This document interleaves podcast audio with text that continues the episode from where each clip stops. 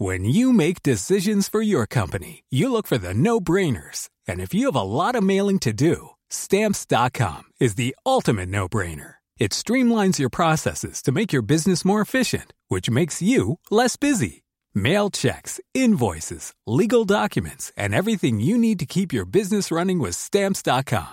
Seamlessly connect with every major marketplace and shopping cart. Schedule package pickups and see your cheapest and fastest shipping options from different carriers. With rates up to 89% off USPS and UPS rates. And with the Stamps.com mobile app, you can take care of mailing and shipping wherever you are. Make the same no-brainer decision as over 1 million other businesses with Stamps.com. Sign up with Code PROGRAM for a four-week trial, plus free postage and a free digital scale. No long-term commitments or contracts. That's Stamps.com.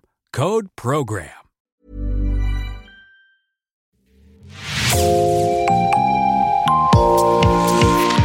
Bonjour, c'est Jean Berthelot de l'Agleté de l'équipe Podcasting. Bienvenue dans L'actu dans la poche, le podcast quotidien d'actualité du Grand Sud-Ouest signé Podcasting. Podcasting, ce sont des entretiens avec des journalistes de la région, mais aussi des séries, des longs reportages et des interviews.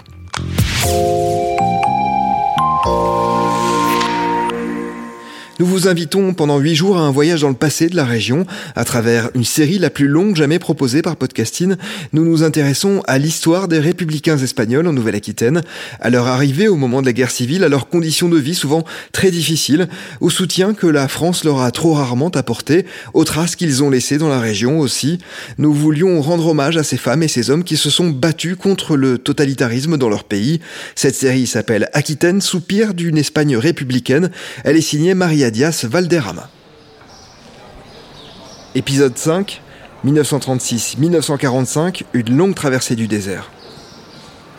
Les rires des enfants qui jouent et les bières que l'on trinque sont les bruits que j'entends aujourd'hui à l'approche de la caserne Niel, à Bordeaux. L'architecture militaire de ces lieux pourrait les faire passer pour un entrepôt abandonné. Le rail des anciens trains, des marchandises, mais laisse deviner qu'autrefois, les bruits de ces bâtiments étaient un peu plus sinistres. C'est le professeur David Escobar, avec son parcours de républicain exilé, qui m'explique que l'endroit a servi à loger environ 3000 républicains espagnols exilés qui ont participé à la construction de la base sous-marine. Un épisode auquel Podcasting avait consacré son tout premier numéro.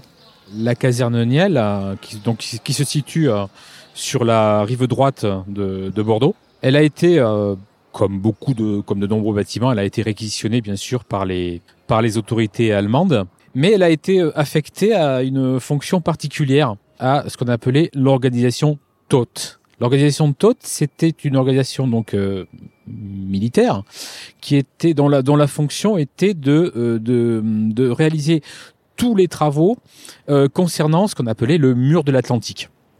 Donc il s'agissait notamment de, de fortifications tout le long de la côte pour euh, parer à, à n'importe quelle euh, tentative de débarquement, d'invasion. Mais on lui a aussi euh, confié une mission particulière, comme tout le long aussi de la côte française, c'est celle de réaliser, de d'édifier des bases sous-marines, de manière à ce que les sous-marins allemands puissent intervenir plus rapidement sur la zone atlantique au lieu d'être obligé de toujours euh, rentrer en Allemagne. Hein.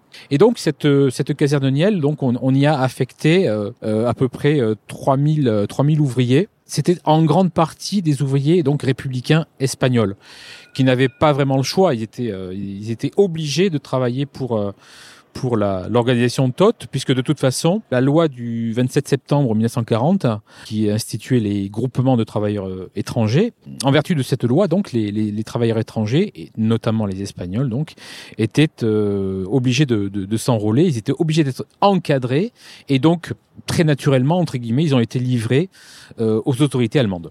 Donc, euh, à partir de 1942, euh, si je ne me trompe pas, euh, on a commencé donc à, à bâtir le, le, le, grand chantier, l'immense chantier titanesque de la de la base euh, sous-marine. Et donc, euh, le, les ouvriers devaient se lever tous les matins à 4 ou 5 heures. Et donc, ils devaient partir dans un premier temps à pied. Donc, depuis la caserne de Niel, ils devaient traverser le, pont de pierre et se rendre tout, euh, tout au, au, au, bout du, du quai, jusqu'au quai de, de, de Bacalan, sur le site de la, de la, de la base sous-marine.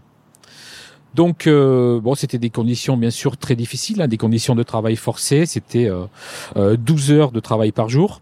Alors un salaire qui était assez, assez symbolique, une, une alimentation notoire, notoirement insuffisante également.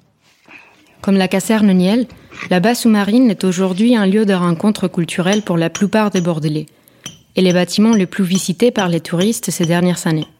Beaucoup d'entre eux, des Espagnols très souvent, passent devant sans connaître les secrets que cachent ces mammouths de béton. Selon des témoignages, de nombreuses ouvrières ont été ensevelies dans le béton, tombées dedans lors d'accidents du travail ou ont été même poussées par leurs supérieurs. La construction de la base sous-marine reflète, comme d'autres lieux de mémoire en France, la traversée du désert qui a signifié pour des centaines de milliers d'Espagnols leur arrivée dans ces pays. Les républicains espagnols sont entraînés dans une autre guerre, dans laquelle ils vont jouer également un rôle important.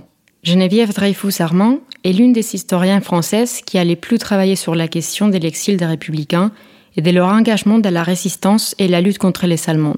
Les Espagnols, ils arrivaient dans le pays des droits de l'homme. Ils s'attendaient non pas à être reçus dans des, palaces, mais au moins à, rencontrer une certaine solidarité. Or, ils se retrouvent parqués dans des camps, considérés comme des étrangers indésirables, comme des suspects, des malfaiteurs. Donc, ils sont désorientés pendant plusieurs mois. Et comme les Français, comme les Français, ils sont désorientés, ils vont pas s'engager immédiatement dans la résistance. Sauf que chez eux, il y a, euh, il y a le, le sentiment très fort que l'ennemi qui se trouve en France et qui occupe la France est le même que celui qu'ils ont rencontré en Espagne. Et ils se disent que s'ils aident les Français à se libérer du nazisme, les Français vont les aider ensuite à libérer l'Espagne du franquisme. Les caractères clandestins de la résistance rend difficile de donner un chiffre exact du nombre d'Espagnols qui ont participé à ces actions de combat. Mais on estime qu'au moins 10 000 d'entre eux ont été directement impliqués, bien que de manière différente.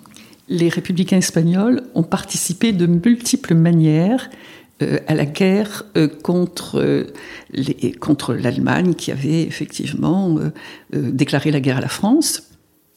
Ils, ont, ils auraient souhaité eux, réfugiés, parqués dans des camps, ils auraient souhaité pouvoir intégrer des unités régulières de l'armée française, comme cela a été le cas euh, pour les Polonais ou les Tchèques, qui, euh, à la suite d'accords bilatéraux antérieurs à la guerre, ont pu constituer au sein de l'armée française des unités uniquement polonaises ou tchèques.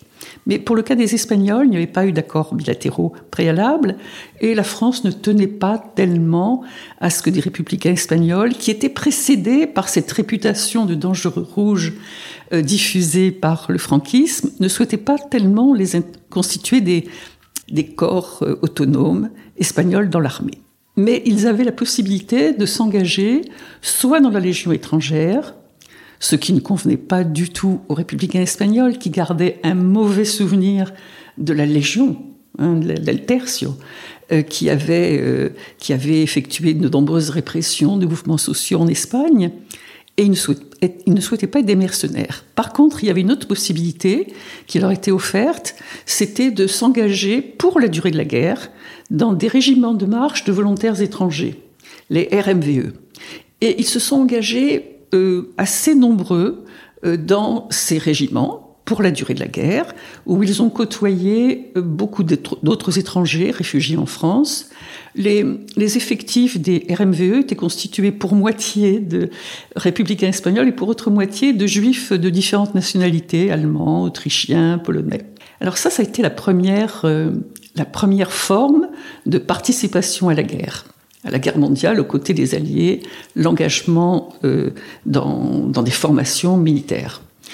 Euh, ensuite, il y a eu euh, peu à peu, après l'occupation de la France, la constitution de réseaux d'évasion clandestins au travers des Pyrénées. La toute première forme d'action résistante des Espagnols après la retirada, alors que les partis espagnols cherchent à se reconstituer en exil, c'est le développement des réseaux de passage des Pyrénées. Ce sont les alliés, les services secrets alliés, anglais, américains, belges, qui se sont adressés à eux pour qu'ils soient des passeurs d'hommes au travers des Pyrénées. Et ces réseaux ont commencé à s'installer très tôt, dès euh, la fin 1940, Et ils ont été surtout animés par des, des républicains espagnols qui acceptaient de travailler avec les services secrets alliés. Et c'était essentiellement des anarcho-syndicalistes, des, des militants du Parti ouvrier d'unification marxiste, le POUM, qui avait été interdit en Espagne en 1937, et aussi des services euh, euh, secrets euh, basques. Donc trois tendances qui, par la suite, n'ont pas eu la possibilité de revendiquer cette, cette action. Alors, on, on, relève quelques noms, par exemple Francisco Panzan Vidal et sa sœur Pilar Panzan, tous les deux militants de la CNT, qui ont fait passer euh, de France en Espagne, aussi bien des aviateurs alliés, euh, des juifs qui, voulaient échapper à la, politique antisémite de Vichy, ou faire passer également en Espagne des résistants qui, en passant par l'Espagne, pouvaient rejoindre le Portugal et ensuite Londres, le général de Gaulle formait effectivement une armée de la France libre. La deuxième forme de résistance euh, a été l'organisation de de maquis. Comment cela euh, s'est produit?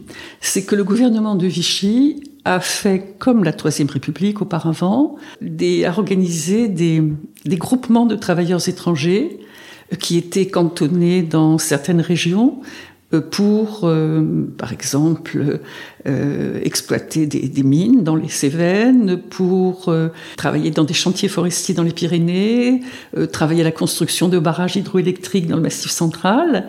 Donc c'était des cantonnements de groupements de travailleurs étrangers qui paradoxalement, ont favorisé la constitution des premiers noyaux clandestins de maquis. Parce que dans les maquis se sont formés très rapidement, dans le Massif central, dans les Pyrénées, dans les Cévennes, des noyaux de protection et de, et de défense dans les dans ces cantonnements de, de GTE.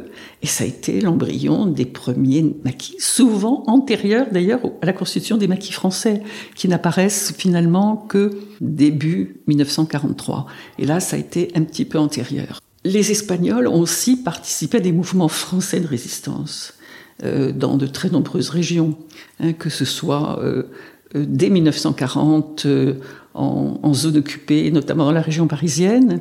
Ils ont payé un lourd tribut en, euh, en arrestation, en déportation, en, euh, en exécution. En 1944, ce sont les républicains espagnols qui ont libéré une grande partie du département de l'Ariège, notamment la ville de Foix.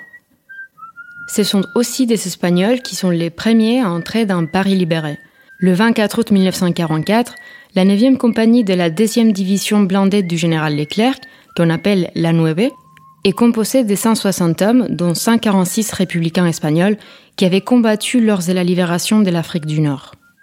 À Bordeaux, les photos de la libération montrent parmi les soldats qui marchent dans les centres-villes les bataillons Guernica et Libertad, composés des militants nationalistes basques et des socialistes et militants anarchistes. Souvent, ils réussissent à échapper au groupe de travail pour allier la résistance ou l'armée française de la France libre. Le père de Progrès Trabé, Emilio Trabé, faisait partie du bataillon Libertad, qui libère des Allemands les fronts du Médoc. Accompagné de sa femme, Esmeralda Laborda, il raconte le parcours de son père. Il a été euh, emmené par les gendarmes euh, à, à Bordeaux euh, pour travailler à la base sous-marine. C'est là où il travaillait à la caserne Niel. Euh, ils travaillaient, enfin, ils, ils, travaillaient là, et puis après, ils allaient euh, dormir à la caserne Niel. Puis après, à un moment donné, euh, il a réussi à s'enfuir. Euh, et il a rejoint le groupe qui était en train de créer le, le front euh, de... Le, le, groupe Liberta. Oui, le, le groupe... Qui était, qui était oui. en cours de constitution. Oui, en cours de constitution.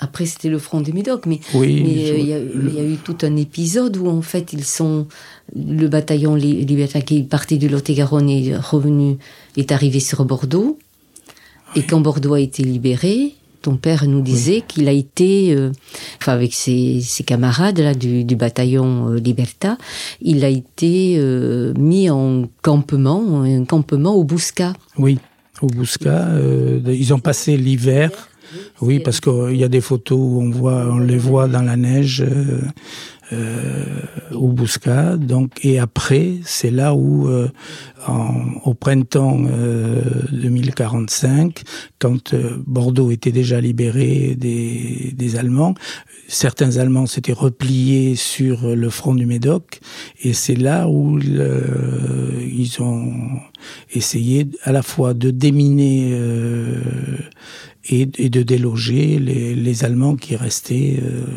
là. Oui, les Allemands s'étaient retranchés dans des dans les blocos. et ton père nous disait que ils avaient après quand ils ont été délogés, ils se sont rendus compte qu'ils avaient euh, mais des, des, des, provisions pour tenir un an ou deux. Et ils avaient également euh, énormément de matériel médical qu'ils avaient pris à l'hôpital Saint-André les, Allemands étaient vraiment mm. très très bien euh, organisés pour euh, pour, pour, tenir, euh, pendant très longtemps.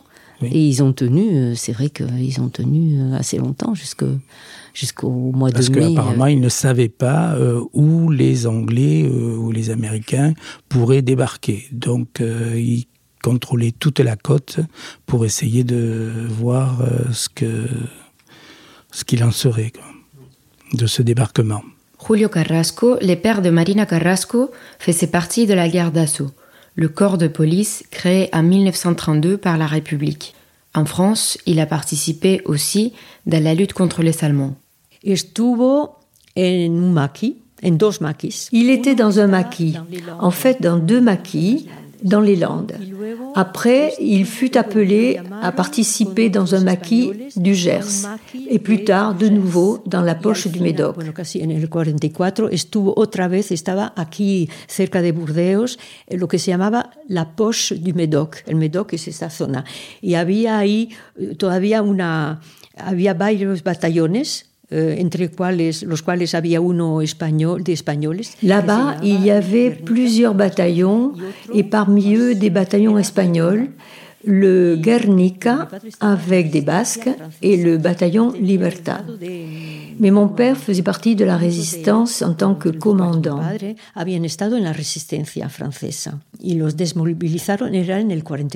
Beaucoup d'entre eux participaient à la résistance.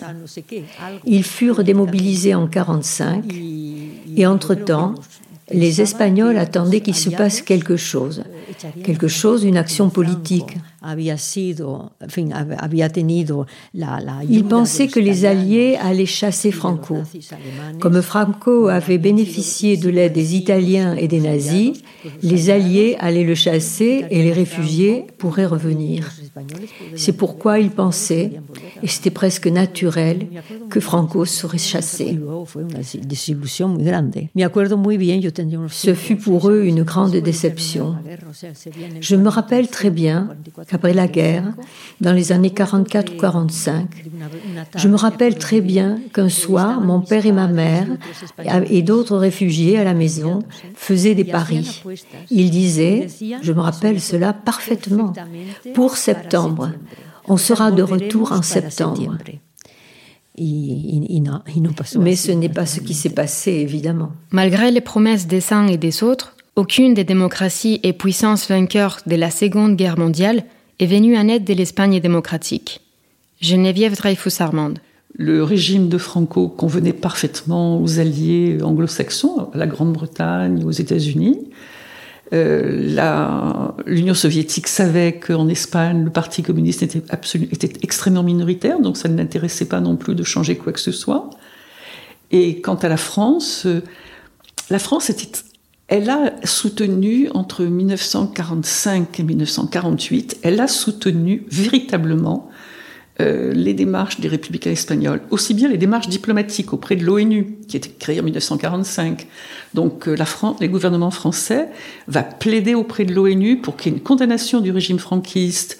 Euh, qui, qui, va être signée, mais elle sent qu'elle est isolée, que ni les Anglais ni les Américains ne sont prêts à une démarche concrète pour intervenir en Espagne.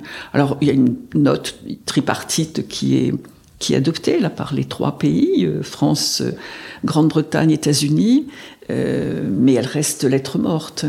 Et l'Union soviétique n'a absolument pas envie de changer quoi que ce soit. Elle sait qu'elle ne maîtriserait rien. Et, ce qui, et ça, l'Espagne n'intéresse plus depuis longtemps. Ce qui l'intéresse, elle, c'est l'Europe centrale et orientale, qu'elle veut dominer. Et elle y arrive parfaitement. C'est là, à ce moment-là, que se créent les, des, démocraties populaires en, en, Pologne, en Tchécoslovaquie, en Hongrie, etc. L'Espagne n'intéresse plus, c'est du passé. Toujours pareil, entre 1944 et 1948, lorsque la France était dirigée par d'anciens résistants, il y a eu de très nombreux hommages euh, décernés à des, à des républicains espagnols dans plusieurs régions, hein, du Midi, enfin de, du Sud-Ouest, aussi en, un peu moins en région parisienne, mais surtout en, dans le Sud-Ouest où les Espagnols étaient très nombreux, les Espagnols exilés étaient très nombreux. Mais un événement important qu'il ne faut pas oublier, c'est qu'à partir de 1947, la guerre froide éclate. Et le problème n'est plus d'honorer les résistants, dont beaucoup ont été, effectivement enfin, ceux qui apparaissaient le plus euh, communistes. Euh, le Parti communiste français, d'ailleurs, ne fait plus partie du gouvernement. Et à partir de ce moment-là, toute la politique française, comme celle de, des États-Unis, comme celle de la Grande-Bretagne, s'oriente vers la lutte contre le communisme. Donc les républicains espagnols vont connaître une très longue traversée du désert, ils vont se retrouver isolés pendant des années.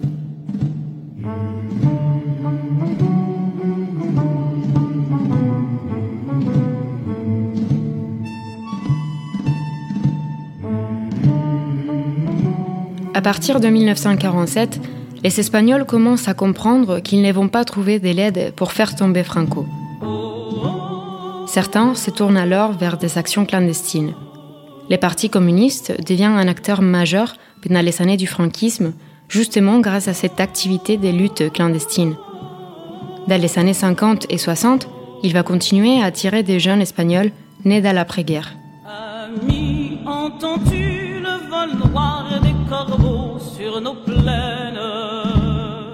Pour les républicains qui ont fui la guerre, c'est la diaspora.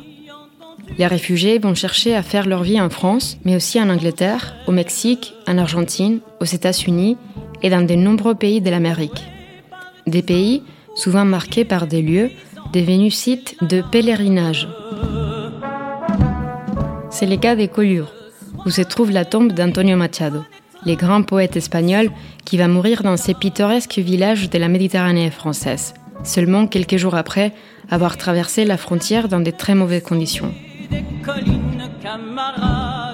À Montauban, dans les Tarn et Garonne, la tombe du dernier président de la Deuxième République espagnole, Manuel Azaña, est aussi un lieu de recueillement pour de nombreux Espagnols, comme explique Jean-Pierre Amalric, historien et spécialiste de l'Espagne et président de l'association Présence Manuel Azaña. Manuel Azaña a été dans le personnel politique euh, la principale figure qui a incarné la Seconde République, au moins à deux périodes, c'est-à-dire au début, au début où il sera très vite chef du gouvernement, après la proclamation de la République et une période de gouvernement provisoire. Là, on est en 1931, et il va rester au pouvoir pendant deux ans, à la tête d'un gouvernement euh, qui va engager un nombre important de réformes qui vont chercher à moderniser la société espagnole qui était vraiment euh, enquistée euh, dans des pratiques et des réalités du 19e siècle. Voilà, donc un, président réformateur. Après, il va tomber, il aura des années de passage dans l'opposition, et puis il va revenir en 1936, être de nouveau à la suite d'élections, démocratique, il accède au pouvoir et il va être élu président de la République. On est en mai 1936, le soulèvement éclate en juillet, et donc de juillet 1936 au début de 1939, c'est lui qui est président de la République et qui donc incarne une légitimité républicaine euh, qui est prise d'assaut par les militaires et par les puissances totalitaires. Et donc, Là, il est un symbole, si vous voulez, de euh, légitimité démocratique. Voilà. Assania quitte l'Espagne et arrive en France à pied dans ces mois de février de 1939, accompagné par les chefs de la Généralitat de Catalogne, Lluís Companys et d'autres hommes politiques. Il est déjà usé et profondément traumatisé, mais il va déployer ses dernières forces pour essayer d'amener les gouvernements français à une démarche humanitaire pour garantir, si possible, la vie de ses compatriotes républicains. Toutes ces démarches n'aboutiront pas, et quand il considère qu'il n'a plus les moyens d'assurer les fonctions qui sont les siennes, en fin février 1939, il démissionne de la présidence de la République. Après quelques mois passés à Haute-Savoie, il s'établit au Pilat avec l'ensemble de sa famille. Mais Assagna est à ces moments un homme malade. Au Pilat et à Arcachon, il reçoit des soins médicaux pour une anomalie cardiaque grave, un état qui se dégrade en parallèle de l'offensive allemande à mai et juin 1940. Cette offensive allemande, elle se fait sur la façade atlantique, donc elle arrive à Bordeaux, et euh, à ce moment-là, le préfet de la Gironde, apparemment, fait savoir à Sagna que euh, sa sécurité ne peut plus être assurée si les Allemands arrivent et qu'il va falloir chercher une autre résidence. Et on lui, euh, on, on, facilite son départ en ambulance, mais on ne sait pas vers où. Et, là, on est à la fin du mois de juin 1940. Euh, il quitte donc le Pilat, vraisemblablement euh, autour du 25 juin, pour s'arrêter trois jours vraisemblablement à Périgueux, en attendant que les autorités françaises l'aiguillent quelque part, parce que c'est à ce moment-là aussi que la France est coupée en deux par la ligne de démarcation, et évidemment, il ne souhaite pas que euh, ça, il se retrouve dans une zone occupée par les Allemands. Donc ce serait une zone non occupée, comme on l'appelle à l'époque, qu'il va chercher. Et difficilement, il lui sera proposé un accueil très précaire d'ailleurs à Montauban. Assagna et sa famille sont hébergés dans un appartement avec d'autres réfugiés espagnols. Mais il est suivi de près par la Gestapo et des agents franquistes de l'ambassade espagnole. C'est à Montauban qu'il apprend que son beau-frère, Cipriano Rivas Sheriff, ancien consul général d'Espagne à Genève et représentant de l'Espagne à la Société des Nations, qui est resté au Pilat, a été enlevé par un commando allemand de la Gestapo. Les mondes s'effondrent sur les pieds d'Emmanuel Assagna et sa femme. Ils n'ont plus rien à quoi se raccrocher. Après la signature de l'armistice entre les autorités allemandes et les représentants du gouvernement français du maréchal Pétain, les autorités franquistes envoient des demandes d'arrestation et renvoient en Espagne de tous les dirigeants républicains réfugiés en France. Pedro Urraca est le nom d'un des policiers espagnols qui chasse ces dirigeants, comme Luis Companys, arrêté en Bretagne en août 1940 et qui sera par la suite fusillé en Espagne. Urraca, qui pour la résistante Antoine Sage pourrait être aussi derrière l'arrestation en 1943 de Jean Moulin, cherche à tout prix d'arrêter Assagne. Ce qui pousse l'ambassade mexicaine à s'installer dans l'hôtel du Midi, à Montauban. Là-bas, Assagne va passer les deux derniers mois de sa vie. Et en fait, c'est sous la protection, en septembre-octobre, de la République du Mexique qu'Assagna vit ces derniers jours et échappe ainsi, sans doute, au projet d'enlèvement qui venait, là encore, du régime de Franco. Car il est probable, on en a plusieurs indices, que euh, Franco et son ambassadeur auraient souhaité enlever Assagna, comme on avait enlevé le président de la Généralité de Catalogne, pense et d'autres figures, le ministre euh, socialiste Sugatha Goitia et d'autres encore, pour euh, les exécuter après un procès sommaire. La maladie d'Assagna et la surveillance des Mexicains a fait obstacle à cet enlèvement et c'est donc de maladie et dans son lit euh, qu'il meurt dans la nuit du 3 novembre 1940. Plusieurs témoignages euh, concordent. Assagna, dans ces derniers mois, aurait dit à son entourage Je veux être enterré là où je vais tomber, c'est-à-dire en exil. Il ne se faisait plus d'illusions. Jean-Pierre Amalric me propose d'aller voir les lieux où repose Assagna, au cimetière de la ville. Alors voici, voilà la, la losa, voyez, initiale de sa et ça, c'est nous qui l'avons fait ajouter pour mieux l'individualiser. C'est l'œuvre d'un artiste local. Et puis on a fait aussi un peu, on a obtenu, parce qu'on n'arrivait pas à mettre les jours de célébration, à mettre les fleurs, etc. Parce qu'il y en a beaucoup Mais- de fleurs, vous voulez dire Oh, les jours de célébration, c'est couvert, ça déborde. Et je vois aussi qu'il y a plusieurs euh, plaques. Parce qu'il y en a une d'Almeria, Ah, mais il y en a toujours qui il y arrivent. a la dernière du coup du gouvernement espagnol Oui, qui date de ça- 2019 quand voilà. même. Et euh, Ça, c'est quand il y a eu la première visite de Pedro Sanchez, Oui, qui est revenu après en 21 avec Macron. oui. Et il y a cette phrase qu'il a dit, non? Paix, pitié, pardon, qui est Oui, alors ça, c'est plus ancien. Paz, piedad, perdón. C'est le discours de Barcelone le 18 juillet 1938, ce qui se termine par ces mots Paz, piedad, perdón. De même que la tombe de Machado est à Collioure, celle d'Azaña est à Montauban, et toutes deux symbolisent et pérennisent le souvenir de l'exil des démocrates espagnols à la suite de la guerre civile. Je pense que cette reconnaissance a été importante. Elle a été accompagnée aussi par celle du président de la République française. Et là aussi, c'était la première fois quand même que les autorités françaises j'allais dire, prenaient conscience du symbole qu'était la sépulture de Azaña à Montauban. Pour les combattants, il faudra attendre 2014 pour qu'un président de la République française reconnaisse le rôle des républicains espagnols dans la résistance. Quand on parle de l'exil républicain, on peut avoir une tendance à réduire tout dans un même groupe, alors qu'en réalité, les différences politiques, les clivages qui se sont vus au moment de la guerre civile vont se perpétuer en France. C'est pourquoi la mémoire des réseaux des passages des Pyrénées n'est pas celle de guerrilleros et vice-versa. Il n'y a pas une mémoire unique. Ce qui est évident, c'est que la présence des centaines de milliers d'Espagnols en France, et notamment dans les Sud, a laissé des traces d'importance.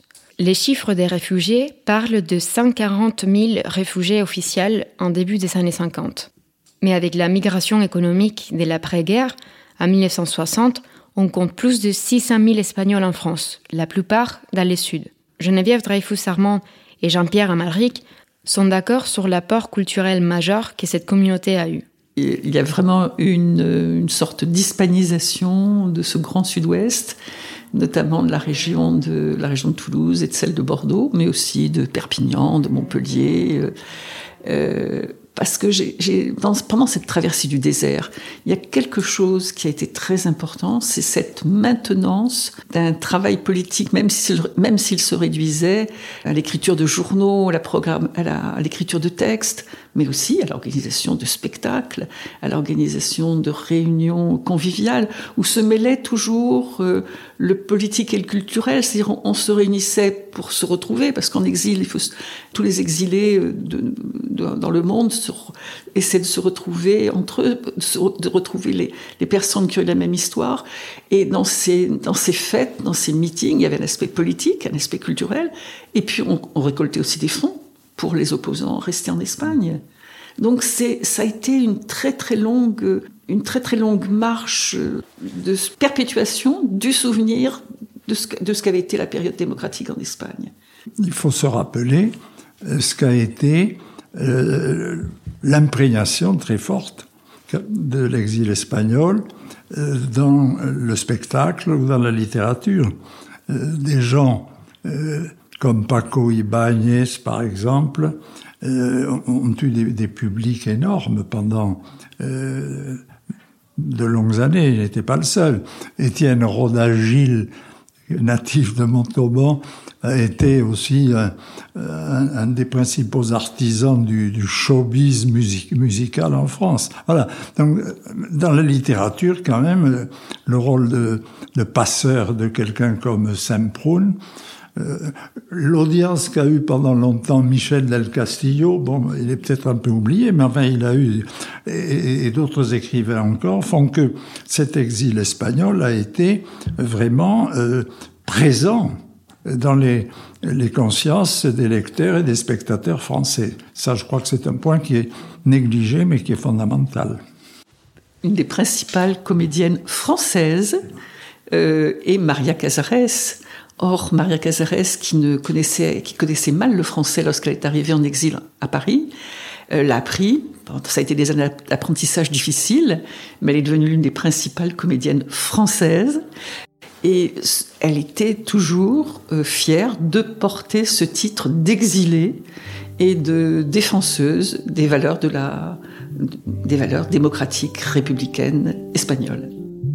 Todo pasa y todo queda, pero lo nuestro es pasar, pasar haciendo caminos, caminos sobre la mar. Nunca perseguí la gloria. Ni dejar en la memoria. Le chanteur Paco Ibáñez dit que la langue est l'âme des peuples, et l'alma d'un pueblo. Dans la patrie qui était leur exil, les républicains ont appris à leurs enfants le vers des poètes comme Antonio Machado. Dans la violence d'une histoire imposée par la dictature pendant 40 ans, du silence répandu parmi les vaincus, les chansons et les poèmes sont devenus une arme contre l'oubli, et la culture, un cri de résistance. Súbitamente y quebrarse. Nunca perseguí la gloria. Caminante, son tus huellas el camino y nada más. Caminante, no hay camino, se hace camino al andar. Al andar se hace camino y al volver la vista atrás se ve la senda que nunca se ha de volver a pisar. Caminante, no hay camino, sino estelas en la mar. Hace algún tiempo en ese lugar donde hoy los bosques se visten de espinos, se oyó la voz de un poeta gritar, caminante no hay camino, se hace camino al andar, golpe a golpe, verso. Murió el poeta lejos del hogar que cubre el polvo de un país vecino. Al alejarse le vieron llorar. Caminante no hay camino, se hace camino al andar. Golpe a golpe, verso a verso. Cuando el jilguero no puede cantar, cuando el poeta es un peregrino, cuando de nada nos sirve rezar. Caminante no hay camino, se hace camino al andar, golpe a golpe, verso a verso, golpe a golpe, verso a verso, golpe a golpe,